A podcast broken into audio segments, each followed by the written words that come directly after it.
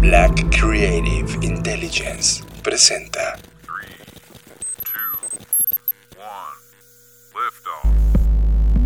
Escuchas. Escuchas. Escuchas un podcast de Dixo. Escuchas Creative Talks. Creative Talks. El podcast donde hablamos de creatividad, futuro, innovación, medios, disrupción y emprendimiento. Con Fernanda Rocha y John Black. Por Dixo. La productora de podcast más importante de habla hispana. Por Dixo.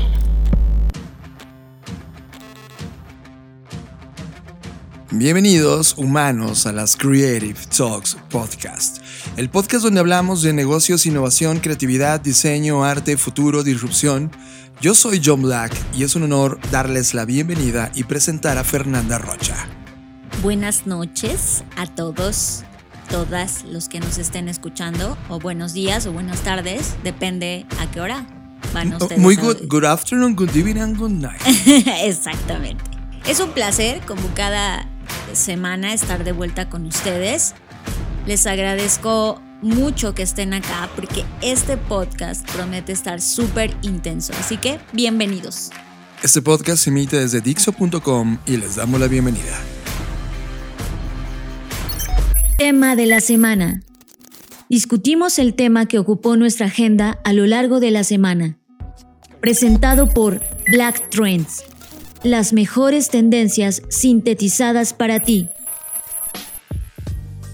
Ya les había anticipado hace un par de podcasts que estaba trabajando arduamente en un documento que pretendía, por un lado, resolver mi ansiedad de poder ayudar y de aportar algo a la humanidad en estos momentos tan complicados. Y por otro lado, también un documento que les permitiera a ustedes resolver esta gran pregunta que seguro se han hecho a lo largo de estos días. Y esa pregunta es, ¿y ahora qué hago? O ¿y ahora qué chingados?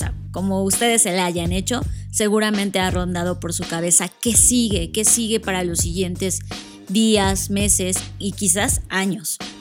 Si bien ya lo hemos dicho en varias ocasiones, el futuro no existe, por lo tanto el futuro no se puede predecir, ya también hemos aclarado que si bien no se puede predecir, el futuro siempre nos muestra señales de aquellas cosas posibles que pueden ocurrir. Y con base en esas señales nosotros podemos o no tomar ciertas acciones o iniciativas para enfrentarnos, anticiparnos y si es posible diseñar el futuro. Así que este documento es un playbook para quien no esté familiarizado con el concepto. Un playbook es este libro que te va a ayudar, que tiene una serie de pasos a ejecutar, que te puede ayudar a realizar ciertas tareas. En este caso en particular, este playbook lo que pretende no es buscar la recuperación, sino el rediseño de tu compañía.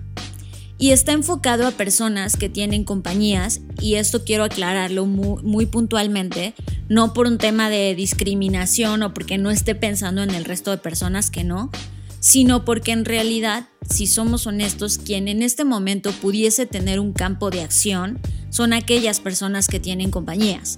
Porque al final del día estas compañías, si las vemos como un agente de cambio, como un ente que está dentro de la sociedad, que puede mover otras grandes fuerzas, pues se convierten en estos puntos de acción clave para poder empujar hacia el futuro. Así que por eso me concentré en hablarle a esas personas, a ti que nos escuchas, que tienes una compañía, un emprendimiento o que simplemente lanzaste al mercado un proyecto y ahora estás diciendo qué hago, qué sigue.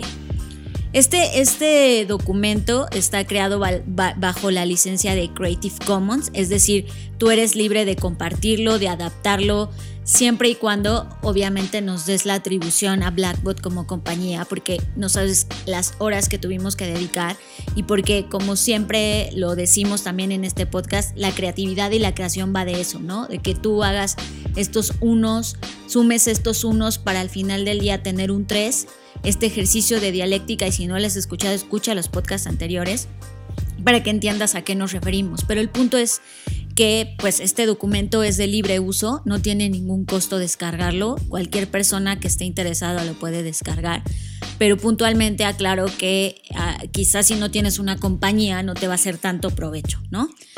Eh, este documento ya lo había un poco anticipado, tiene varios, eh, no quiero decir capítulos porque propiamente no lo son, pero sí fragmentos o módulos en los que está dividido y van desde explicar y de una buena vez por todas como aclarar y ponernos a todos en un terreno sobre qué es innovación, qué es disrupción y cómo es que en los últimos años le hemos venido llamando innovador y disruptor a cosas que no lo son. Y eso es muy importante porque una de las cosas que aclaro en el documento es todo el mundo antes del COVID quería eh, ser disruptivo, ¿no? Incluso había gente que decía, yo soy súper disruptivo, mega disruptivo, sin saber realmente qué significaba esa palabra en lo profundo. Y si hay alguien, y lo dije ayer en la entrevista que, estuvimos en la radio, si hay alguien que es disruptivo es el COVID el, o el virus, el SARS, ¿no? Él nos vino a enseñar qué significa ser disruptivo. Eso es ser disruptivo cuando rompes la inercia de las cosas, cuando rompes la, la, línea continua que traen las cosas, la velocidad y todo. Eso es ser disruptivo. Entonces, también es eso. Hoy que vemos de frente la disrupción, ya no nos encanta tanto, ¿no? Ya decimos, güey, no, no, no, no, no, no tan disruptivo. Entonces, aclaro esos puntos para irnos todos como en el mismo canal. Más adelante, después de aclarar algunos conceptos, pues hablo de esta verdad que, quizás nadie ha dicho eh, o al menos tenemos esto un poco de miedo decir las cosas tan claras, ¿no? Por no lastimar o por, no sé, hay, hay muchos conceptos, pero la idea es que si tienes que entender o tenemos que entender que esta situación no va a pasar solo porque sí. O sea, estos mensajes positivos que no quiero y ni, ni tengo nada contra de ellos de todo esto va a pasar, vamos, ánimo, sí, está bueno porque eso te da aliento, pero no va a pasar solo por decir que va a pasar. No va a pasar por obra de magia ni por obras de otros entes. Va a pasar si nosotros hacemos algo y tomamos acción en esas cosas. Y entonces en el primer capítulo hablo de eso, de somos agentes, no, no nos pasan las cosas, las cosas las provocamos, las hacemos que ocurran. Y, eso es importante saberlo. También hablo sobre eh, el tema de no necesitamos ahora mismo, en este momento, una economía eh, posguerra como la que se vivió quizás justamente después de estas grandes guerras mundiales, ¿no? Que, que la economía se reactivó porque pues está, toda la gente estaba anhelando que eso ocurriera. Pero creo que en este momento es diferente y hablo de esta referencia de James Midway, que es un economista, justamente que habla de, oye, oigan, no, necesitamos una economía antiguerra, es decir, una reducción masiva de la producción. Y eso es algo que a todos nos rompe porque estamos acostumbrados a lo contrario, ¿no? Y entonces profundizo un poco en esto y planteo diferentes escenarios, algunos de ellos ya los hemos comentado en el podcast, pero los refuerzo con otros datos que están en otras partes, ¿no? Entonces, ahora sí, para irnos de lleno hacia dónde y cómo podemos resolver esta situación. Entonces aquí ya empiezo a profundizar en temas de cultura digital, qué es cultura digital, por qué necesitamos todos entender qué es cultura digital y adaptarla a nuestras compañías antes de hablar de transformación digital y todas estas cosas que también se han popularizado. Hablo sobre el tema de cultura de innovación, eh, ya retomando los capítulos primeros de qué es innovación, pues ahora es como esta paradoja en la que viven los CEOs de las compañías según varios estudios de diferentes revistas de renombre, tanto Harvard Business Review, MIT, etcétera, como dicen, es que cuál es el problema o el impedimento que tienen los CEOs para poder eh, tener esta cultura de innovación y cómo cuesta y qué significa y qué sacrificio hay que hacer. Y creo que aquí un poco quizás a los que pensaban que la innovación era puro glamour y rockstar, pues se les cae un poquito pues esa venda de los ojos porque es como, no, güey, la innovación va de muchísimo trabajo, muchísimo esfuerzo y no solamente el glamour de la alfombra roja y decir soy innovador. Y bueno, doy algunas em, sugerencias de cómo puedes eh, atacar en este momento cosas como costovación, alianzas, eh, lealtad de clientes, necesidades emergentes. Bueno, ustedes ya lo van a ver, ¿no? Tampoco quiero como spoilear completamente el documento. Y luego me voy al tema de trabajo remoto, que creo que aquí todos hemos sufrido, padecido, disfrutado, eh, etcétera. Nos ha pasado de todo, ¿no? Desde cosas chistosas como que ya se te atravesó el marido en calzones, hasta cosas más graves sobre cómo la, eh, los ciberataques están al mil por hora en este momento cómo las compañías están sufriendo robos de información, pues por esta, este trabajo remoto al que nadie nos había acostumbrado y que, y que todos de alguna forma u otra pues apenas están insertándose. También hablo justo de la consecuencia de esto que es la seguridad tecnológica y cómo este tema de seguridad no necesita ser IBM o Google o Amazon para proteger tus datos, como tú siendo una compañía ya sea micro, mediana o, grande, pues tienes que poner atención en, esto, en este punto. Y en el quinto tema me voy en algo muy, muy que, que varias personas que ya leyeron, porque tuvimos como una pre-lanzamiento con gente cercana, con la gente que fue a la FBS y habla de educación. Y aquí obviamente eh, una de las cosas de las que parto es cómo es posible que en México, desafortunadamente, 87% de las compañías, o sea, 9 de cada 10, no hacen nada por la especialización o capacitación del personal. Y globalmente son 6 de cada 10. Entonces, es, es, tremendo porque entonces ahorita tú le pides a tus empleados que tengan habilidades de, de, cultura digital, que, que se conecten, que, que, hagan esto, que hagan aquello, cuando ellos te pidieron que les pagaras el curso de no sé qué y no quisiste, ¿no? Entonces es como ahora exiges o, ni, todo o ni los dejaste salir, ¿no? O sea, es como ya no me lo pagues, déjame faltar. Salir temprano. Exacto, y es como no, no hay. Y, de repente hoy estás necesitando. De todo ese conocimiento y de toda esa, eh, pues sí, todo ese bagaje que pues, quizás pudo haber obtenido al capacitarse, ¿no? Eh, hablo de por qué es importante invertir en, los empleados y cómo esta filosofía que tiene, por ejemplo, Richard Branson en su compañía, donde él dice que empleados felices hacen a los clientes más felices y cómo sí las relaciones personales importan. Y entonces también cito algunos ejemplos de cómo puedes tú comenzar a tener esta cultura también de entender los beneficios que tiene la educación para tus colaboradores. Y en el capítulo sexto abordo algo que es para nosotros, es equivalente a que Kentucky Fried Chicken nos diera la receta secreta de su pollo, ¿no? Y esta es la receta secreta de Blackbot, que obviamente ya no es secreta porque la abrimos al mundo. Y esta, esta receta secreta se llama las 9 P's. Y son las 9 P's para reconfigurar una compañía o gestarla desde cero y la razón por la que decidimos darle al mundo nuestra receta secreta es porque funciona, ¿no?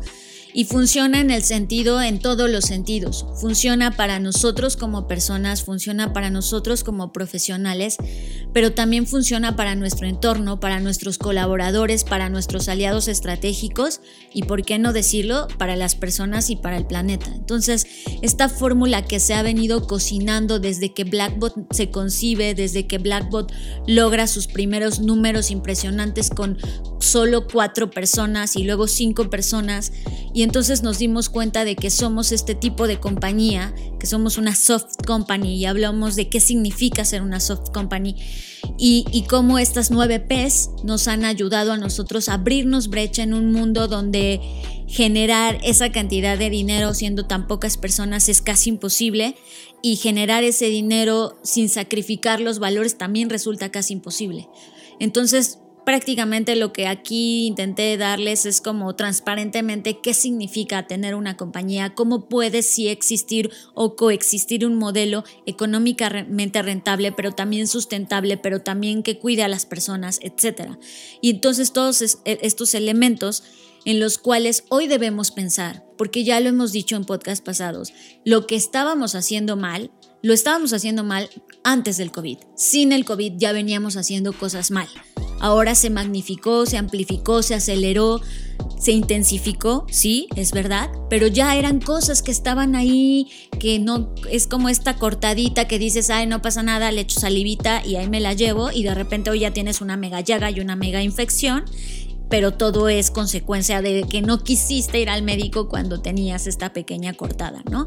Entonces, las nueve P's, ¿cuáles son las nueve P's? Pues empezamos por el propósito y en cada P me, gustó agregar una frase que refleja mucho la profundidad de esa P. En este caso en particular, no las voy a decir todas, pero en esta sí la quiero mencionar.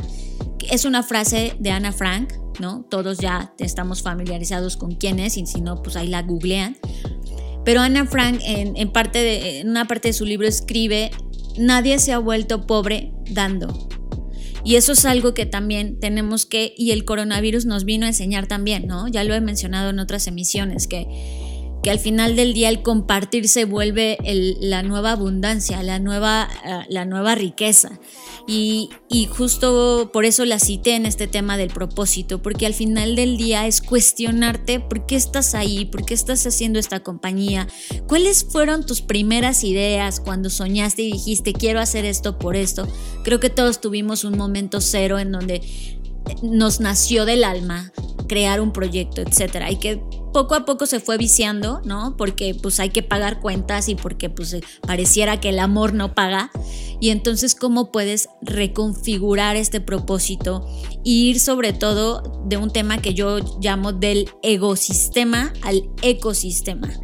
Y del ecosistema porque es justamente dejar de pensar solo en ti para pensar que estás inmerso en un sistema más complejo que tiene que ver no solamente con tus consecuencias, sino también con tus omisiones. Es decir, el no hacer también es hacer.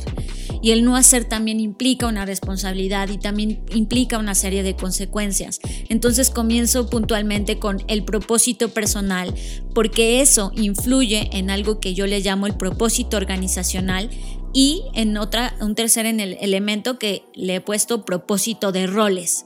Es decir, todos los propósitos de alguna forma u otra tienen que converger y fusionarse para que todo esto pueda funcionar y la compañía funcione de adentro hacia afuera, pensando justamente en otra de las P's, que es la segunda P, que son las personas. Y entonces, ¿cómo a través de este modelo que hemos traído desde la revolución industrial del B2B, el B2C y, el, y ya después les pusimos varios nombres, cómo se sintetiza, como bien lo menciona Brian Kramer, en un H to H, que es human to human, y cómo las personas al final del día son aquellas que actualmente todavía estamos atrás de todos los procesos y atrás de todo lo que ocurre dentro de las compañías y fuera de ellas también. Y el tercer P, la tercer P, es el planeta, porque y justo hoy que se celebró el Día de la Tierra, pues no podemos dejar de, de pensar en esto.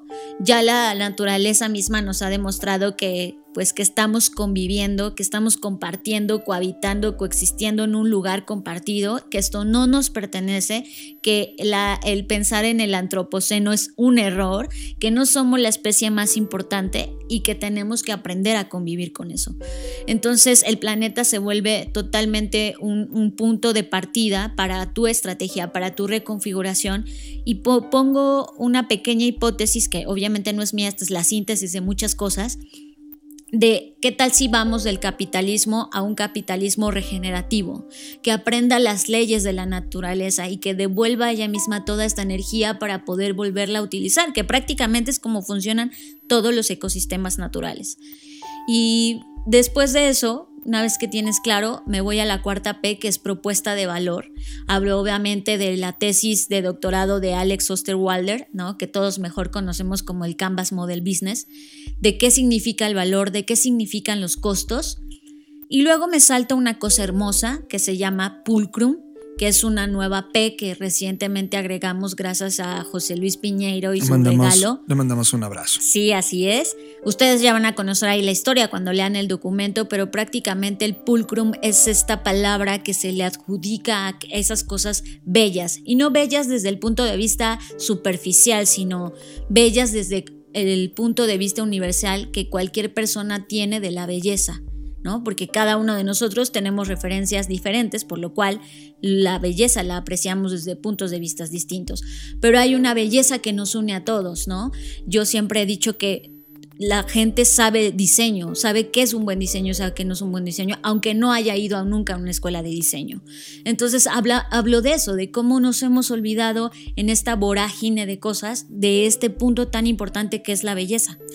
Totalmente de acuerdo y además eh, nos hemos vuelto tan eficientes diseñando nos hemos vuelto tan procesales en la parte de pensar en diseño, hacer en diseño, que sí pusimos al humano en el centro de toda la experiencia, lo cual marcó todo un hito de pensamiento respecto a las cosas que diseñamos y creamos, y lo hicimos con una eficiencia tal que dejamos en segundo plano la belleza. Y cuando volteas a la naturaleza, te das cuenta que todo es belleza. Y todo está diseñado de una manera tan fina, tan funcional, tan conectada, tan perfecta, que nos llevaba también una de las conclusiones más interesantes, Fer, de que no vamos a poder ser la humanidad más innovadora que la naturaleza. Es, es una de esas grandes conclusiones y al momento de perder esta belleza nos fue desconectando de ese ritmo de pensamiento. Y, creemos que el diseño per se es una práctica que definitivamente va a transformar todo, seguimos creyéndolo, pero no podemos dejar de conectar dentro de esa fórmula a la belleza.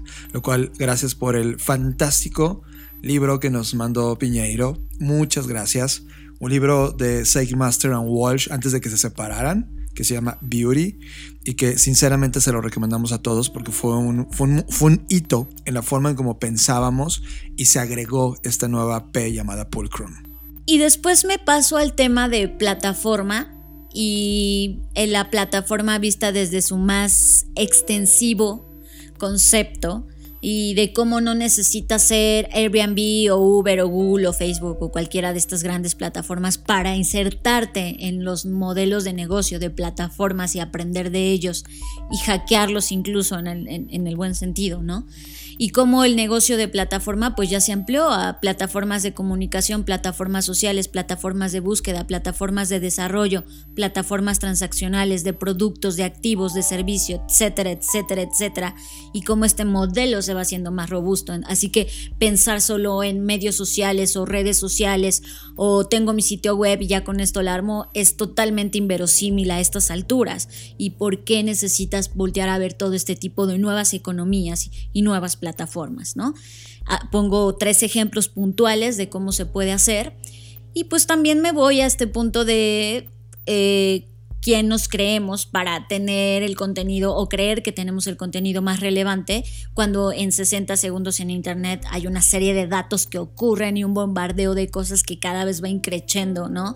Desde que mandamos 41.6 millones de mensajes, este, etcétera, una serie de, datos que, que se ponen acá y entonces es como imagínate entre todo y eso, ¿por qué te harían caso a ti? ¿no? ¿Qué tan relevante eres para que, para que esto ocurra? Y hablo de este modelo de plataformas propias, plataformas pagadas, plataformas compartidas y plataformas conquistadas y como ejemplos puntuales, muy puntuales sobre qué significa cada uno de estos.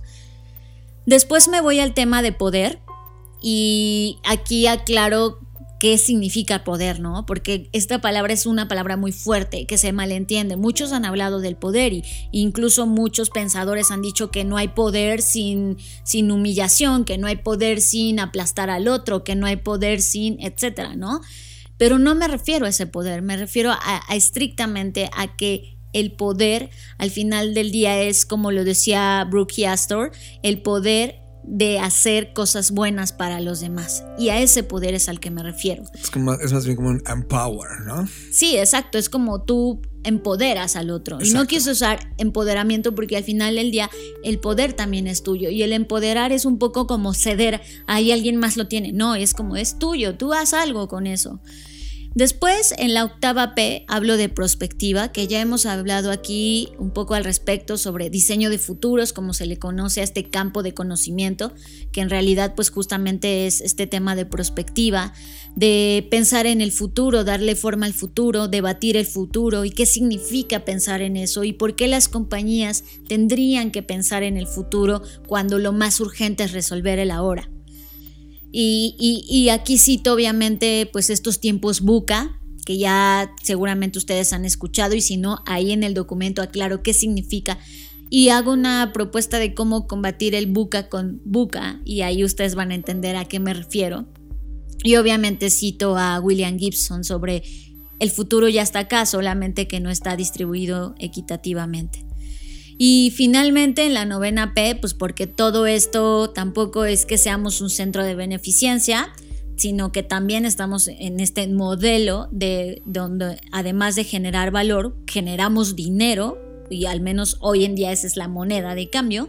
Performance. Entonces hablo del performance, de cómo todos estos elementos, todas las 8P anteriores que ya mencioné, al mezclarse y al hacerse como este tipo de blockchain o este encadenamiento uno a otro, cómo logran este performance y cómo el dinero al final del día es la consecuencia de simplemente hacer bien las otras ocho anteriores. El problema es que la humanidad solo estaba acostumbrada a dos de estas P's, ¿no? Y de repente cuando traes un ecosistema de nueve, de nueve es de, ¿what? Pues sí, así se volvió el mundo. Así de complejo y así de ese tamaño es el reto de, cómo salir adelante de este modelo actual. Y pues cierro con, con un, es un cierre fuerte, por ahí metimos como un bonus track de arquitectura y diseño de espacios, ¿no? Para todas aquellas personas, o más bien compañías que tengan eh, pues este tema, ¿no? Nosotros no somos el caso porque Blackbot no tiene espacios físicos, pero pues sí hay compañías que viven a través de estos espacios, ¿no? Entonces ah, platicamos un poco de eso, pero al final del día habló el tercer bloque de conclusiones es recuperar, habló de la fórmula de supervivencia que es BC por M por BA, que es velocidad de compresión de la situación, es decir, todo lo que platicamos en el playbook, por M, que es la magnitud de las decisiones o elecciones que realices, y por BA, que es la velocidad del tiempo que te toma o que te tomará ejecutar estas acciones. Entonces, es una fórmula que, que, que está ahí, ¿no? Para quien quiera tomarla. Odio las fórmulas, pero las fórmulas matemáticas sí me gustan, entonces intenté sintetizarlo en algo que pudiésemos entender y tangibilizar. Y cierro fuerte, cierro fuerte porque como ya lo mencioné al inicio, esto, no todo esto es culpa del coronavirus. Me atrevería a decir que el 99% de la culpa, pues la tenemos en mucho nuestras formas de consumo, y eso ya lo sabemos, pero también nuestra forma de actuar y de no detenernos a pensar. Eh, en qué estamos haciendo, por qué lo estamos haciendo de esta manera y sobre todo tener el valor de enfrentarnos a nosotros mismos y hacernos aquellas preguntas incómodas que duelen y que, te replantean totalmente la vida, ¿no?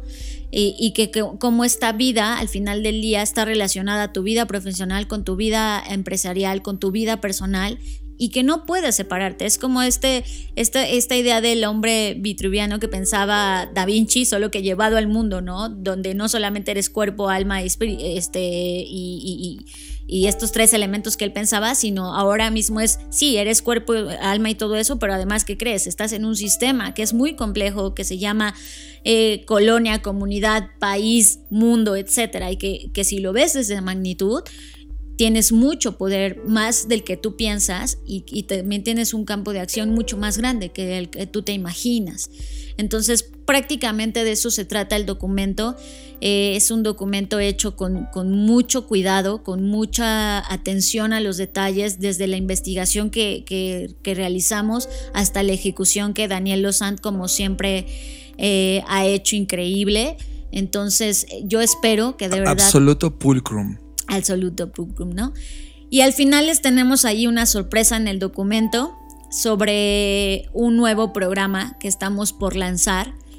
Y es un programa que, que John y yo hemos venido trabajando en, Black School desde hace ya casi tres años. Yo creo que lo hemos estado cocinando a fuego lento. No, y que además sintetiza cerca de 15 años de conocimiento de, de, estar validándolo en múltiples plataformas de pensamiento, comerciales, campañas, eh, modelos económicos, eh, cientos de startups que se atravesaron en nuestro camino, eh, proyectos y proyectos que íbamos cocinando y que finalmente logró sintetizarse en este programa. Este programa... Eh primero que nada lo hicimos en Black School porque en Black School no tenemos limitaciones ni creencia alguna sobre, ni respeto alguno sobre instituciones como la SEP. Fucking SEP. Porque son limitantes, ¿no? Y es decadente ese tipo de formato, de retraso, de obsolescencia, sí. etcétera. Dos décadas de obsolescencia. No quisimos estar sujetos a ninguno de ese tipo de cadenas. También es un programa en donde estamos impartiendo justamente con estas nueve Ps, porque ese es el propósito, que cada vez existan más compañías preocupadas por lo que realmente hacen y no solo se pongan como etiquetas o tag names de responsabilidad social cuando no existe en realidad la responsabilidad, solo es una medallita que se han colgado. Entonces, y eh, le decidimos llamar Remaster porque lo que pretende es que hagas como retain, redesign y recreate, ¿no? Que es repensar, rediseñar y recrear. Prácticamente a eso está enfocado, en eso está enfocado este, este remaster que son más de 100 eh, horas de contenido divididas en 10 módulos y tres ejes transversales que son para Blackboard y para Black School los principales, que es diseño, creatividad e innovación y bueno, eh, dentro de este programa van a encontrar justamente a profundidad cada una de las cosas que citamos en el playbook, solo que ahora ya acompañada de modelos, de sí. metodologías, de frameworks y herramientas, libros, contenido que te van a ayudar ahora sí a como a a, a, darle forma a todo esto, ¿no? Sí, a, a, no darte la dosis. Esto no es de dosis. Esto es de eh, hacer un rediseño de tu genética por completo, como ser humano y como compañía. Así que todas las personas que están en este momento liderando un cambio al interior de su compañía no necesitan darse dosis tradicionales. Necesitan romper absolutamente el paradigma y por eso creamos esto. Sí, que justamente es, eh, es que es la nueva normalidad, ¿no? Esta nueva normalidad también va a demandar de nosotros nuevas habilidades, nuevas posibilidades, nuevas formas de hacer, nuevas formas de crear. Y pues eso no está en las escuelas, porque prácticamente eh, eh, eh las escuelas se tienen que regir bajo un, un tema mucho más institucional. Y esto y está de, fuera de eso. Y además siguen, siguen respetando los modelos de CEP y los modelos Por de eso dije, bajo un sistema más institucional. Sí. Y nosotros estamos justo fuera de eso y Black School es como la, la antiescuela, por decirlo de alguna forma, ¿no? Entonces, bueno, pues ya está. Eh, quien quiera saber más del remaster, pues tendrá que bajar este gran playbook e irse a la última página y ahí tener toda la información. Eh, y bueno, sin lugar a duda vamos a, ir publicando también en nuestras redes sociales más cosas, pero sí es importante que, sepan una cosa. Al final del día, aunque no descargue, ah, perdón, aunque no curses el, el programa Remaster, tú con este playbook definitivamente puedes el día de mañana ya comenzar a hacer cosas a favor o en pro de tu compañía y de darle este giro que necesita para que esta ola no te siga revolcando, ¿no? Sí, y además eh, señalar que todo el despliegue de recursos que hemos hecho ahora está eh, este documento de qué hacer, están las tendencias 2020 que publicamos a inicios del 2020. Están las horas y horas de videos del FBS, que fue el evento que tuvimos a finales de febrero. Está este podcast, Creative Talks. Están las Black Trends, que es un esfuerzo por traer tendencias eh, a ustedes de, de, las cosas que están ocurriendo. Y de alguna manera estar metidos en el ecosistema creativo que estamos impulsando en cada uno de los puntos de contacto, en suma, te da una perspectiva totalmente nueva, distinta, potente sobre las cosas que puedes estar haciendo. Así que Fer, para poder descargar el estudio, ¿qué tienen que hacer? El estudio está en nuestro sitio web. Eh, la dirección de Blackbot pues es blackbot.rocks. ¿Y la, para descargar este documento de qué hacer? Eh, bueno, entrando al home de Blackbot te va a salir un pop-up un pop que te va a llevar directo porque, y el link, eh, si quieren encontrarlo, va a estar publicado en todas nuestras redes sociales. Recuerden que nos pueden seguir como arroba blackbotrocks en todas las redes. Aprovechen esta oportunidad porque hay muchos recursos intelectuales, de tiempo, de pasión, de metodología detrás y esta oportunidad solo se presenta una vez. Música, música. Llegó la hora de subirle al volumen. Música en las Creative Talks. Cerramos este largo bloque y es tremendamente importante hablar de él, pero también ver cómo otros seres en otras categorías de industria creativa están haciendo cosas fenomenales, fenomenales. Eh, ya hemos hablado de Tom York, pero no nos deja de sorprender, Fer. Tuviste esta liga porque publica eh, un nuevo documento, una serie de, de, proyectos. Uno de ellos es de In the Absence Thereof, que es un nuevo servicio de radio digital de la mano de Sonos Radio, en la cual están transmitiendo 24 horas del día música y contenidos, y él mismo está transmitiendo en este, en este proyecto sonoro, en donde está comenzando a tener un intercambio mucho más íntimo entre sus seguidores, su audiencia y él. Y además, en, esta, en estas semanas que eh, él también ha estado guardado, creando, leyendo, creó un nuevo track que están justo ahora comenzando a escuchar. Se llama Plasticine Figures, un tema completamente inédito que justo lanzó hace unas horas en el The Tonight Show con Jimmy Fallon. Así que los dejamos con Tom York y este nuevo proyecto sonoro que nos marca también el ritmo creativo de cómo estas industrias están recreando por completo.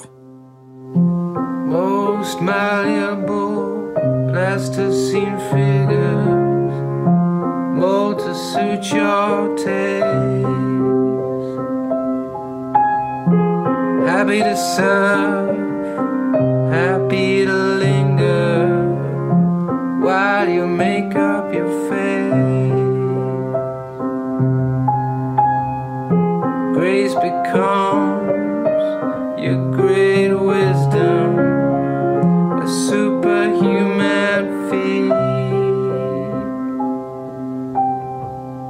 To only walk while the ground it weeps. Plasticine mouths favor persistence, and we all bow down.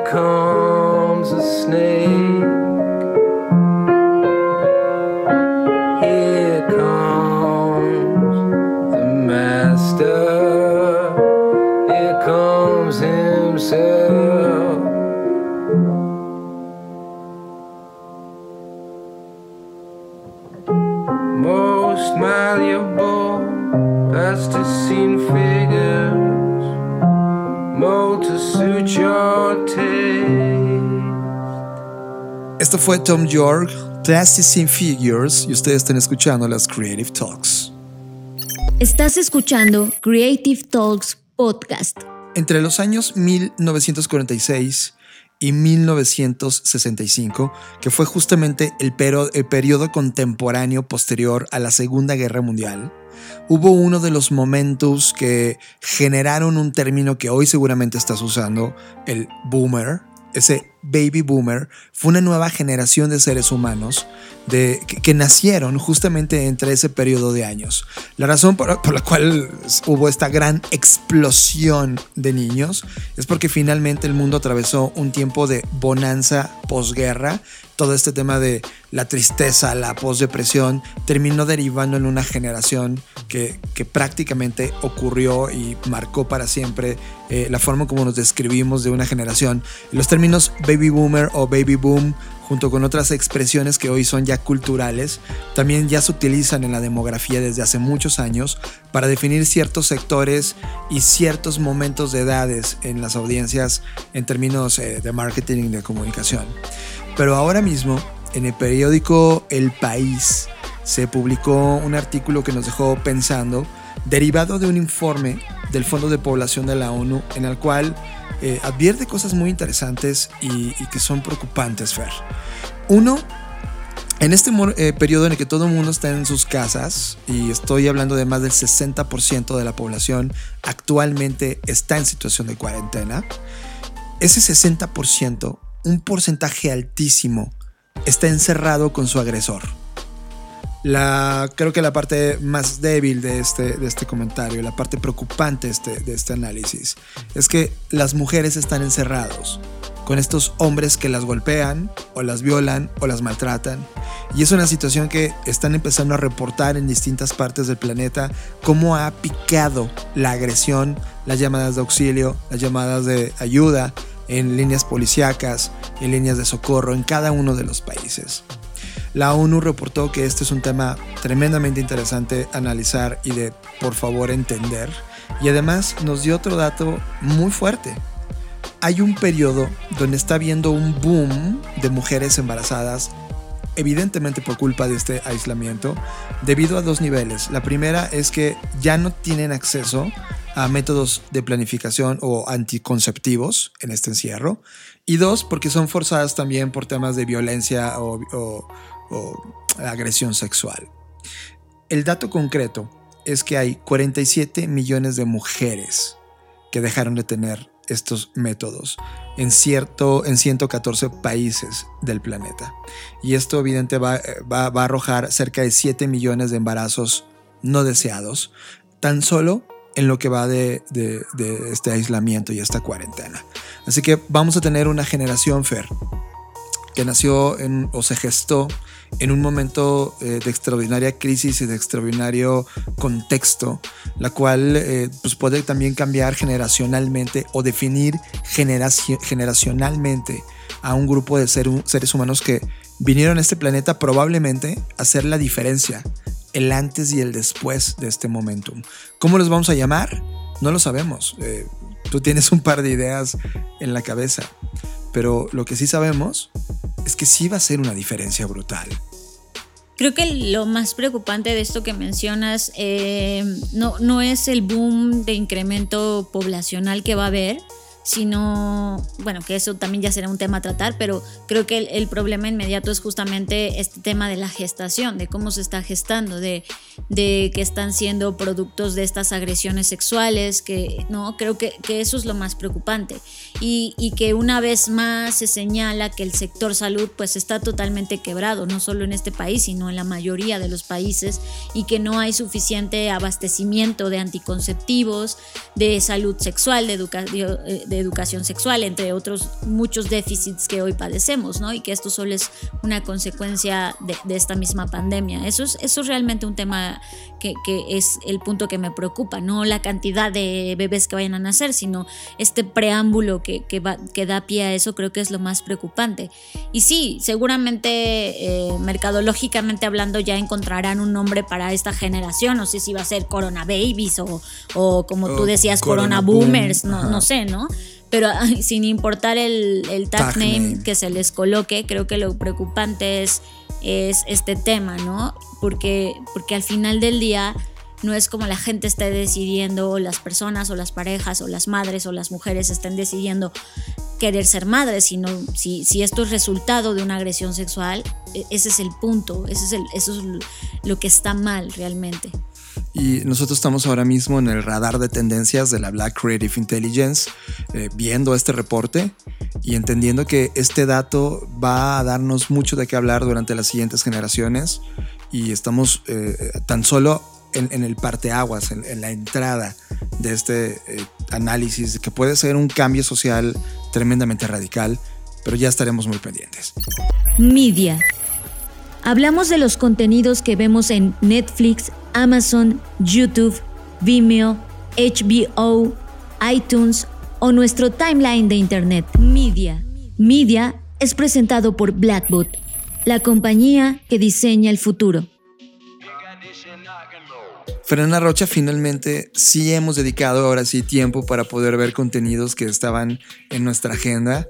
Y tengo que decirte que tuve que convencerte a ver The Last Dance.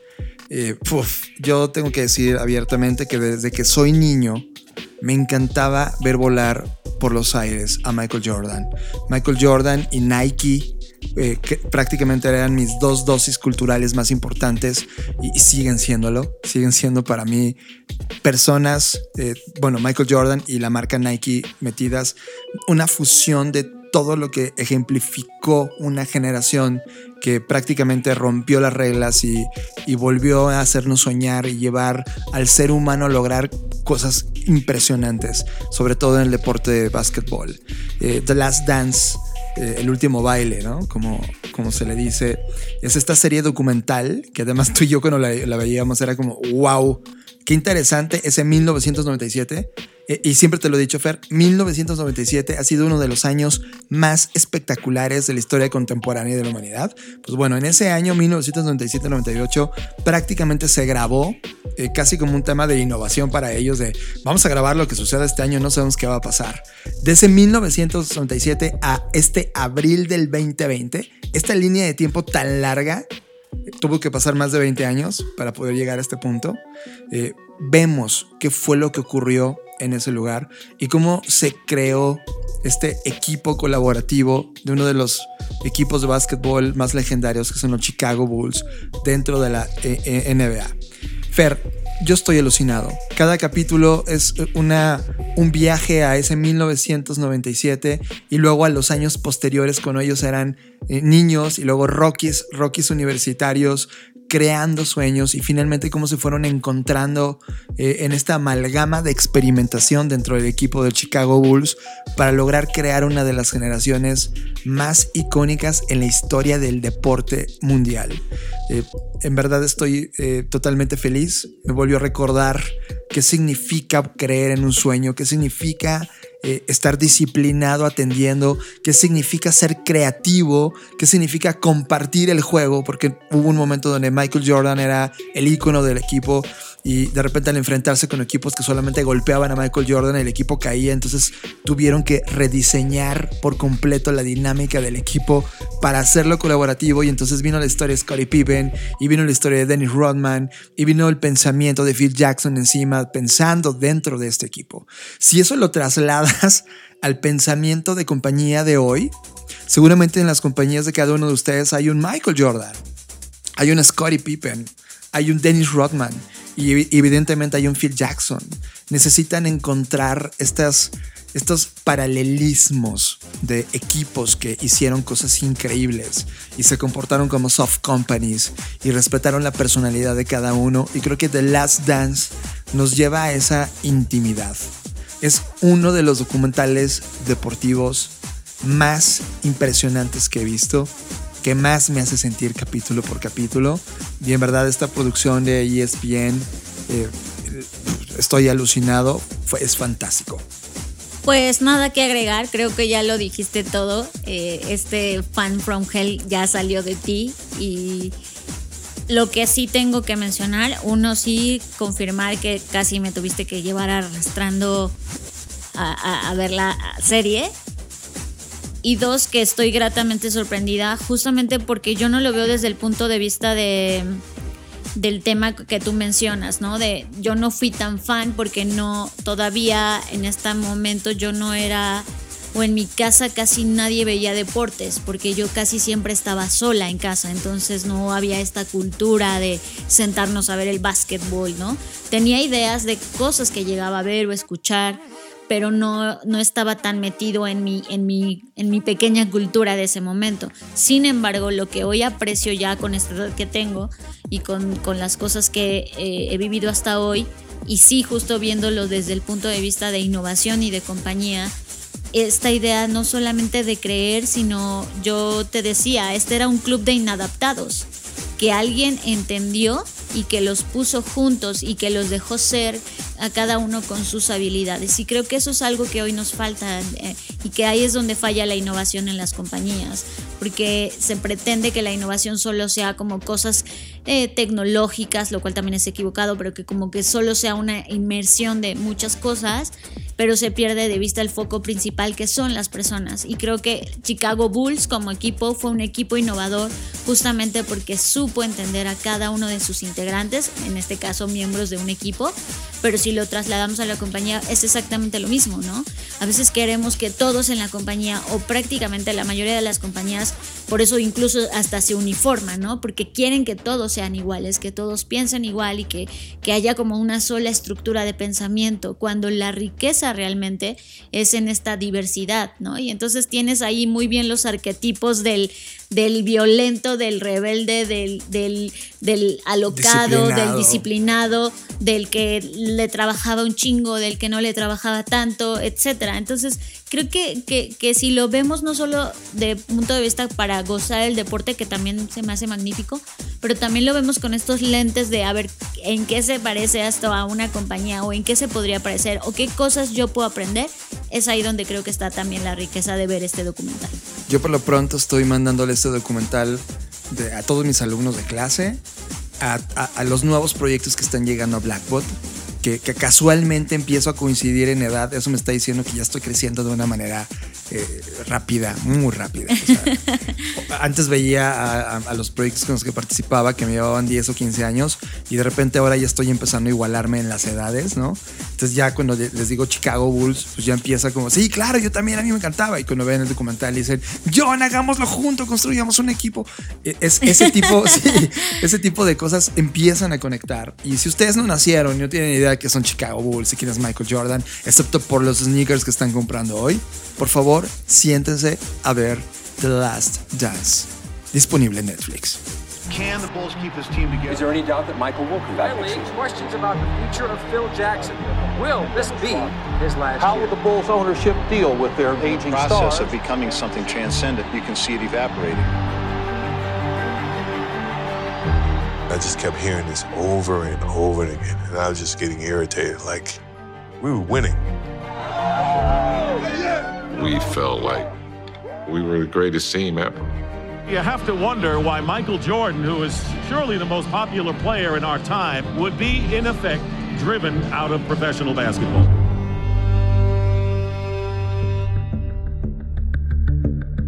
Estás escuchando Creative Talks Podcast.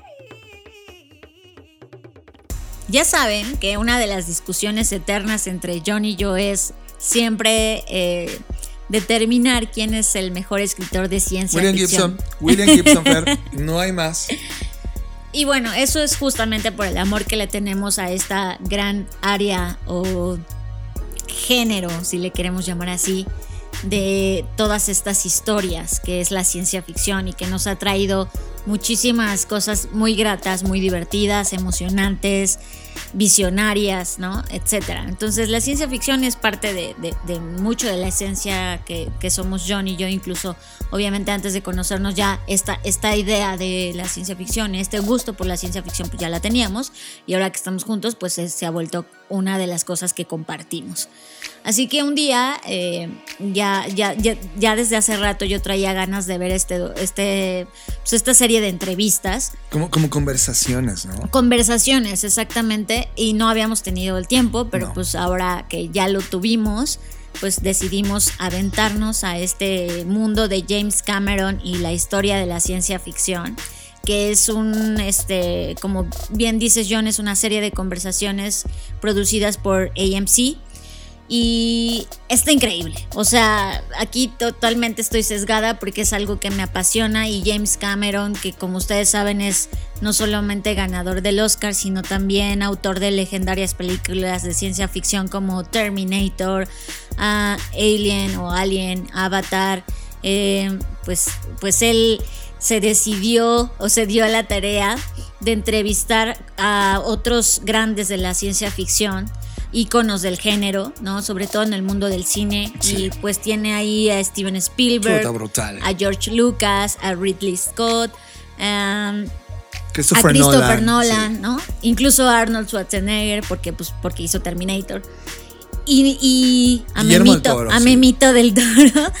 Pero no solo eso, no solo es las conversaciones que tiene con estos grandes íconos que afortunadamente todavía están con nosotros, me gusta mucho porque también recurren a todos esos personajes, a H.G. Wells y todos estos grandes padres de la ciencia ficción y, cómo a través de lo que estas personas imaginaron y pusieron en, en la conversación, pusieron en la mente de todos estas ideas de pensar qué iba a pasar si, esta gran pregunta de la ciencia ficción, ¿qué pasaría si? ¿No? Entonces eh, recurren a ellos, a estas citas, a estas primeras películas, a los primeros bocetos, a las revistas de mano, a estos pequeños magazines que se hacían justamente apuntando a estos, este gran género de la ciencia ficción.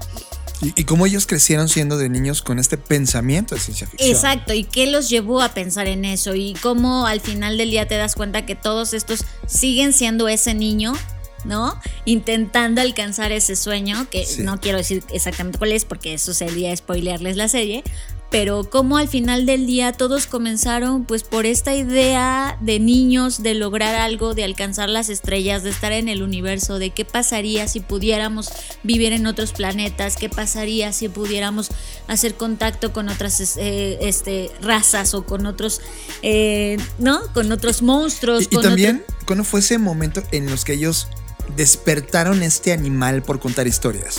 Que, es un momento muy íntimo, o sea, eh, el, saber, eh, imagínate tú, tú que estás escuchando este podcast, ¿no? Tu momento de descubrimiento cuando dijiste, esto es lo que me quiero dedicar, ¿no? Imagínate a ellos, o sea, ya Spielberg, Ridley Scott, eh, Nolan, Schwarzenegger, Guillermo del Toro, James Cameron, y muchos más, hay guionistas, hay fotógrafos, etcétera tuvieron este gran momento en el cual decidieron, esto es lo que quiero dedicarme el resto de mi vida. Y a partir de ahí vino un constructo de acontecimientos, proyectos, visiones, libros, personas, experimentos que los llevaron a estas, obras narrativas que hoy recordamos como, como, al menos para nosotros que amamos la ciencia ficción, como momentos icónicos que nos hicieron cuestionar a la humanidad y el futuro. Y también que no fue fácil, y eso me, o sea, como que retratan todo este arduo camino, ¿no? Tampoco profundizan tanto en eso, porque no se trata de eso la serie, pero me gusta mucho cómo, cómo narran que esto no es algo solamente imaginativo, sino es realmente un esfuerzo, un trabajo de todo un equipo, de la gente que dibuja, de quien se imagina las cosas, quien hace el boceto, la iluminación, de cómo tuvieron que innovar en la industria del cine, porque eso que estaban imaginando no existía y no había forma de hacerlo, no había forma de recrearlo pero las ideas estaban ahí, entonces como eh, bajo ciertos trucos, por decirlo de alguna forma, lograban simular eso que estaban pensando y lograban que las audiencias sintieran que realmente estaban viendo eso, ¿no? Y, ves como la evolución, que eso es lo que a mí me gusta mucho, como de las primeras películas que hoy las ves y te da risa, porque era como que una pieza de cartón moviéndose y cómo ha evolucionado la tecnología a tal nivel que hoy ya te parece un poco más difícil distinguir entre si algo fue con CGI o es real o no es real, ¿no?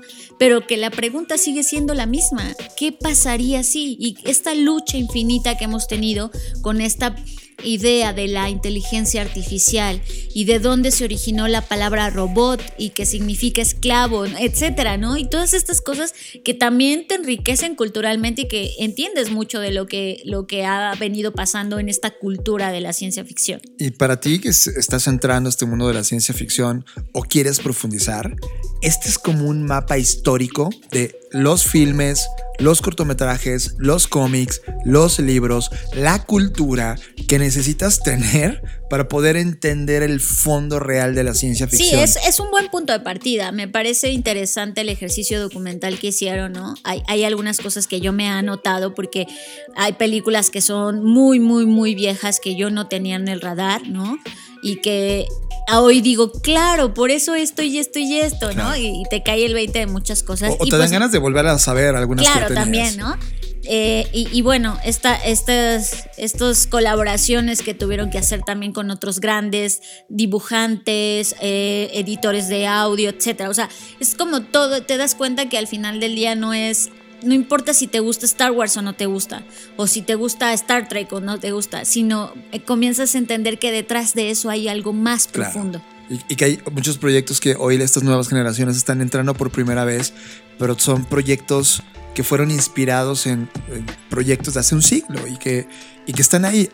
Yo sentí esto, y esta es la parte romántica personal de mi interpretación de todo esto, de que este, este documental, Fer, esta serie de charlas, es, es prácticamente el banderazo que anuncia el cierre de una generación que está a punto de bajar el telón. Es decir, eh, ¿cuántas películas más vamos a ver de todos ellos? La gran mayoría son personas que, que ya hicieron su, su, aporte al universo de contenidos que hoy consumimos. Creo que esto es, es como un ceder la estafeta de dónde vinieron estos orígenes. Mi, mi gran pregunta es, ¿dónde están los William Gibson de esta generación?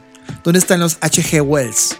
¿Sí me entiendes? Creo que este documental al mismo tiempo es un venga, venga la nueva generación, porque las bases del pensamiento y gran culpa de muchas de las cosas que hoy tenemos también son gracias a estas imágenes que ellos dibujaron en sus libros, en los filmes, en los cómics, y de repente hoy el, futuro se está presentándonos gracias a ese pensamiento.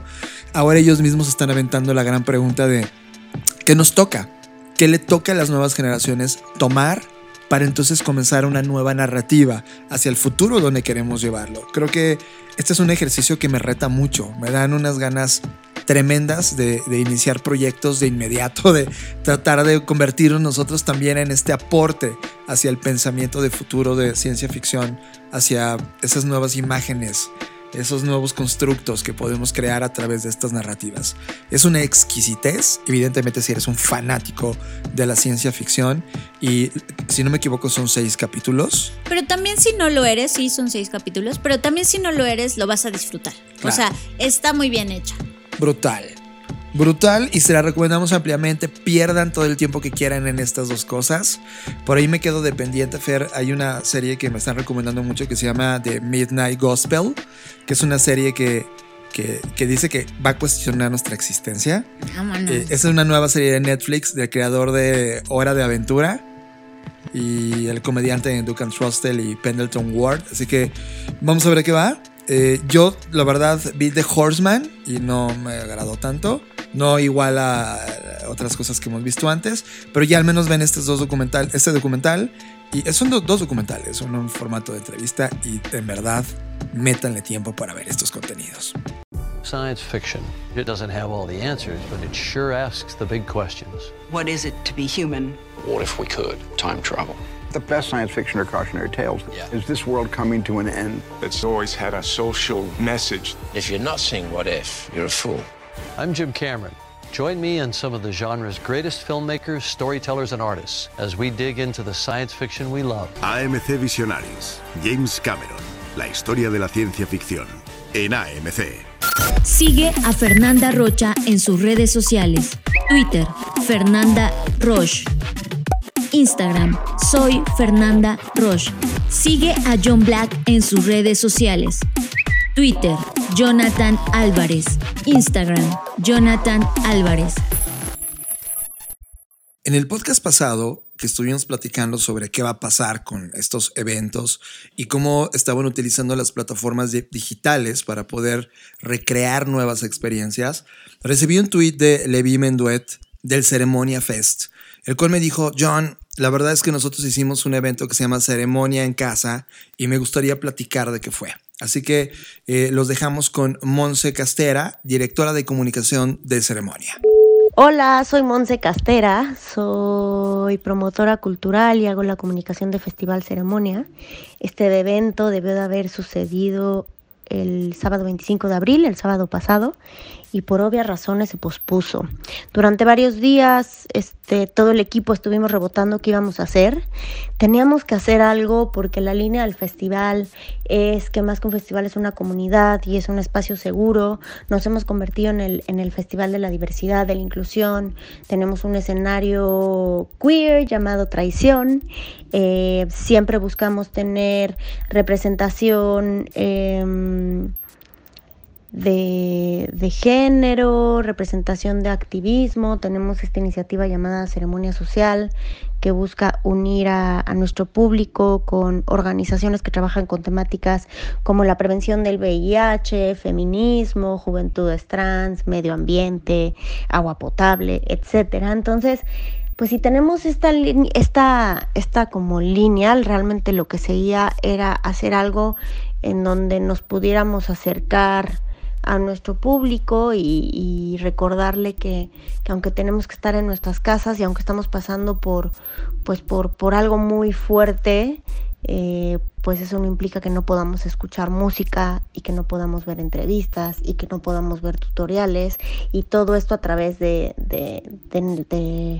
pues nuestras redes sociales y nuestras plataformas digitales. Entonces eh, hicimos un día de programación de, de, distintas cosas. Hubo Little Jesus cantó una canción, tuvimos entrevistas con Pablo Vitar, con Nicky Nicole, con Paloma Mami. Greenpeace estrenó un video musicalizado por Tom York.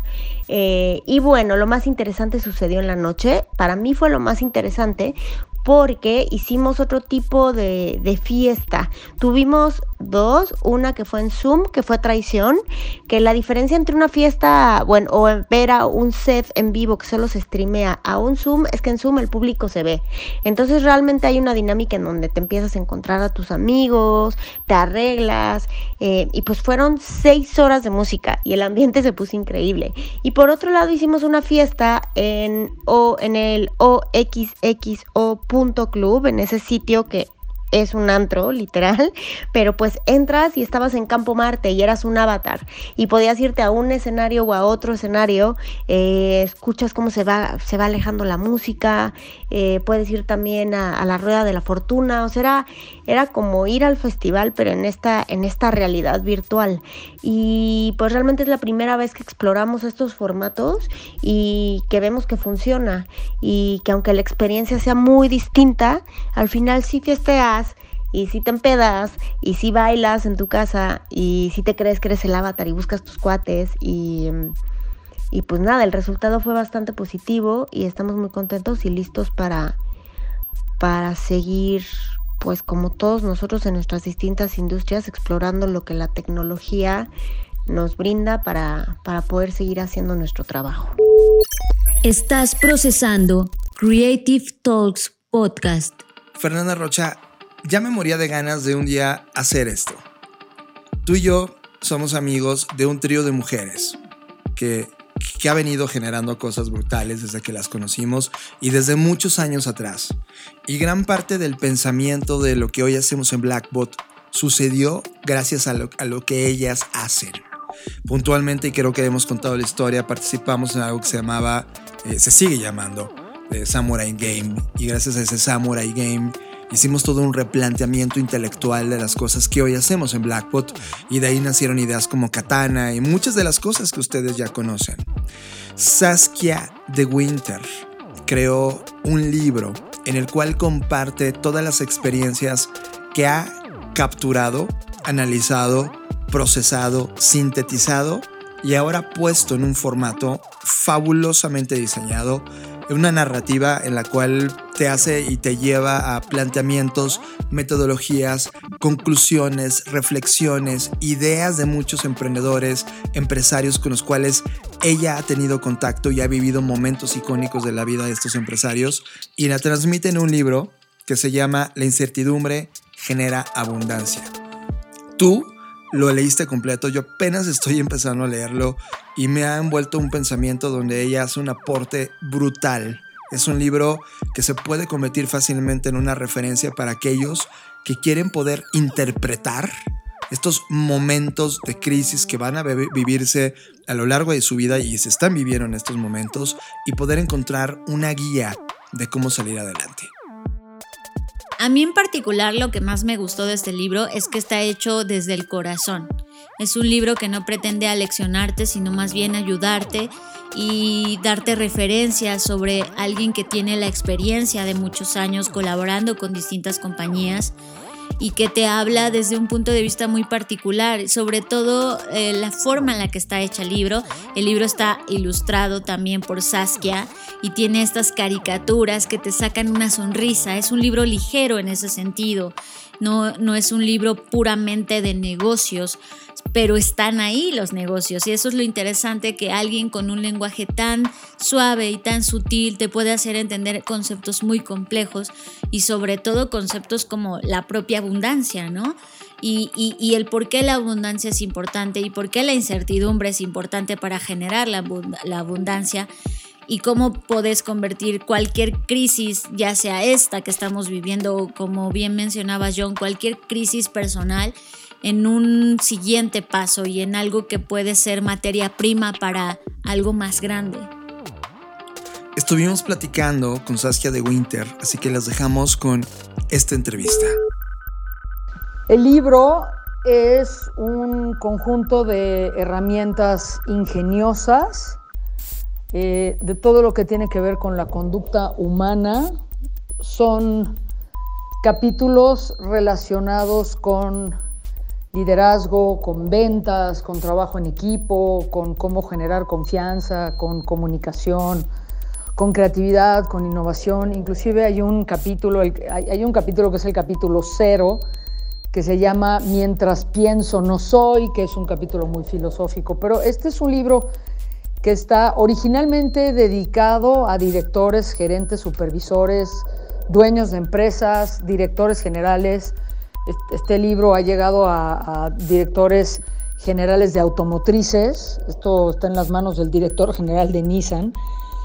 Eh, y, entre otros directores. Y es, es un libro que está basado en psicoterapia gestalt y humanista eh, eh, tiene, qué es lo que van a encontrar, es no solamente las herramientas, sino las experiencias de otros directores, cómo lo resolvieron y además tiene otro ingrediente que, me encanta, que es que, bueno, yo hago caricaturas y, está lleno de caricaturas a color, que eso me, me permitió también hacer el libro muy ligero.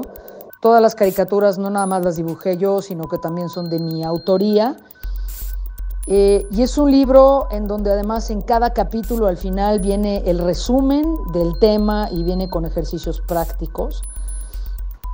Viene con dos prólogos, normalmente los libros vienen con un solo prólogo y viene el, eh, viene, eh, incluye el, prólogo de, de un director general de una empresa de educación en línea muy importante global, que se llama Daniel Marcos, y también incluye un prólogo, el primer prólogo es de mi papá, pero no porque sea mi papá, sino porque él es lingüista, y él recibió un premio en la Escuela de Lenguas Extranjeras en la Sorbona, en París. Entonces, el prólogo que él escribe, claro, está influenciado porque pues, es mi papá, soy su hija, tal.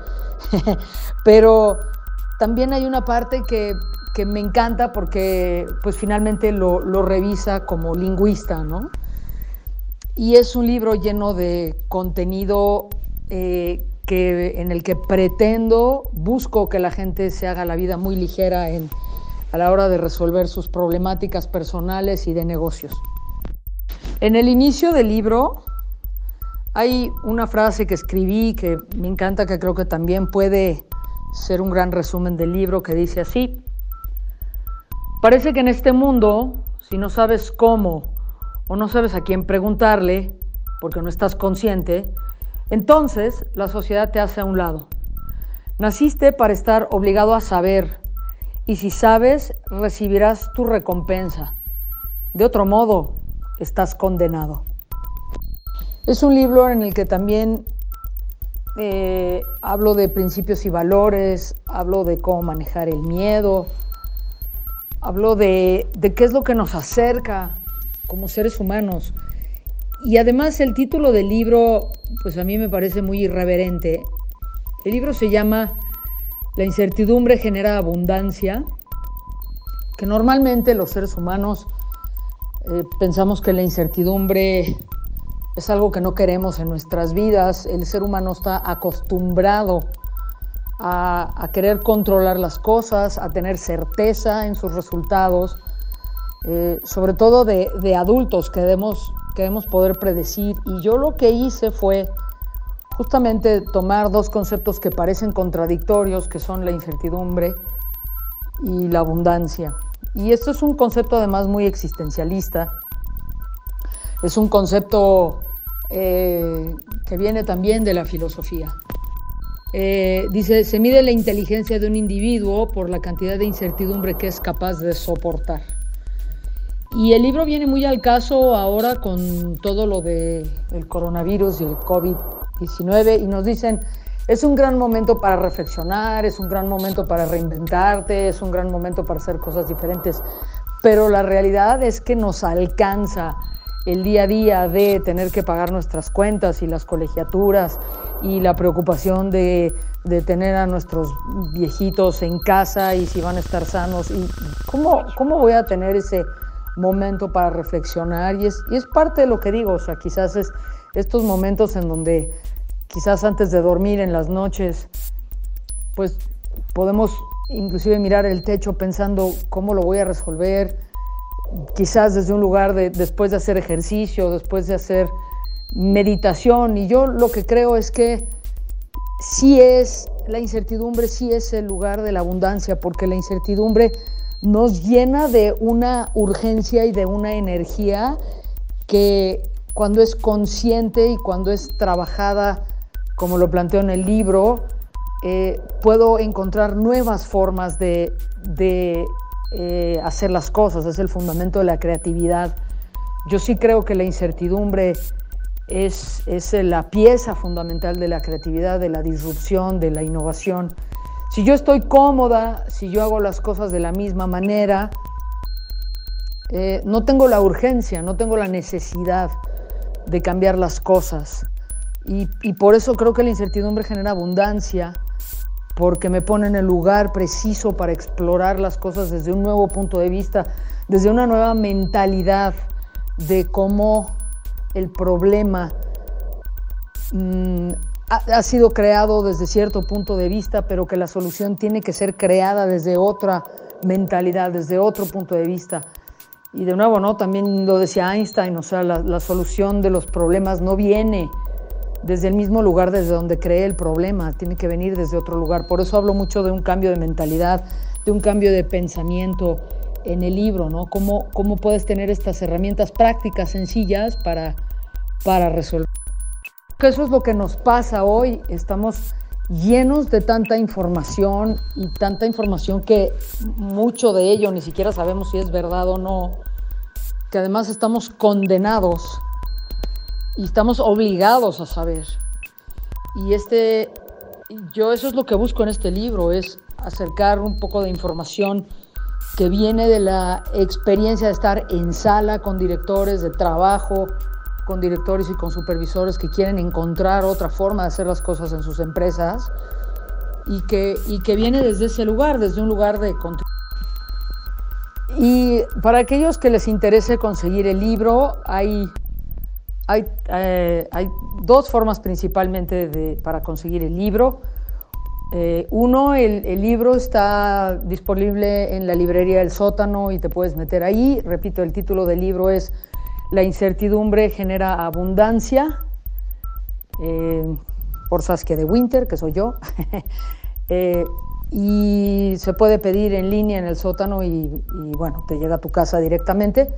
La otra posibilidad es que nos escribas, eh, nos mandes un correo a info.sasdw.com o también nos puedes llamar por teléfono.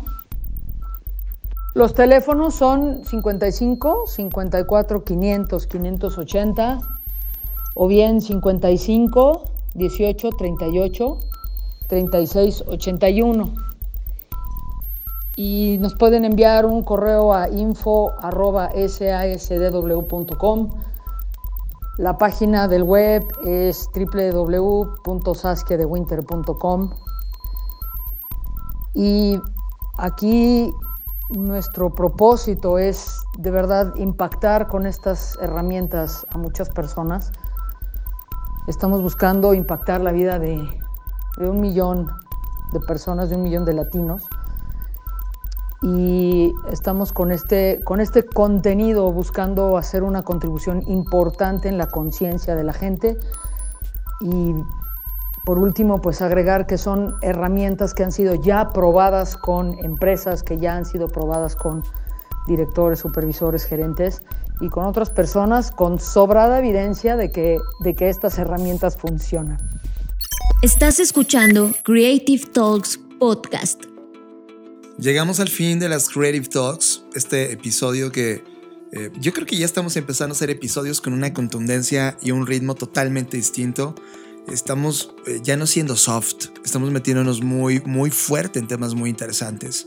Y, y gracias por llegar a este punto, gracias por convertirte en esta mente creativa, en este corazón que va a estar cambiando y diseñando las cosas que el mundo y el planeta y toda la humanidad estamos confiando en ustedes para que hagan este cambio. Yo soy John Black. Me pueden encontrar en redes sociales como arroba Jonathan Álvarez en Twitter y en Instagram. Prometo que, que voy a estar mucho más activo ya en Instagram. Estoy muy activo en Twitter, pero ahora voy a estar muy fuerte en Instagram, así que vamos a poder jugar con estas dos plataformas. Y, por favor, eh, descarguen todos los contenidos que tenemos disponibles para ustedes. Tomen decisiones. Háganos llegar las cosas que están pensando. En verdad, queremos escuchar, queremos entender cómo ustedes mismos están asumiendo estos retos de estos momentos fascinantes que estamos viviendo. No olviden suscribirse, inscribirse, registrarse en todas las cosas que tenemos. Eh, darle un vistazo a los otros documentos que hemos generado, como el reporte de tendencias que generamos a inicio de año. Eh, también a, las charlas que estamos revelando cada semana sobre el FBS, que también eh, es muy curioso porque este evento ocurrió 28-29 de febrero y ya apuntábamos a muchas cosas eh, y hoy con el coronavirus vemos que todas esas cosas que hablamos en el evento se han acelerado, entonces mucho de ese contenido seguramente les puede ayudar o les puede servir o les puede inspirar.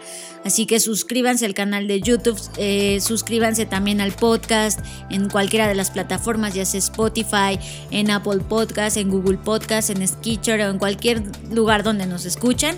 Suscríbanse, también se pueden registrar a nuestro newsletter que a partir de este mes se va a reactivar. Eh, entonces hay muchas formas de estar en contacto con nosotros. En redes sociales nos pueden seguir como Blackbot Rocks con el hashtag Creative Talks o con el hashtag Creative World. Así que hay muchas formas de cómo encontrarnos. Y estamos aquí para ustedes, abiertos a acompañarlos en este, en este construcción y en este diseño del futuro. Yo soy Fernanda Rocha, a mí me pueden encontrar en redes sociales como Fernanda Roche. Y recuerden que estamos transmitiendo dentro de una plataforma llamada Dixo.com. Y por favor, métanse a ver el resto de podcasters que están en este momento compartiendo.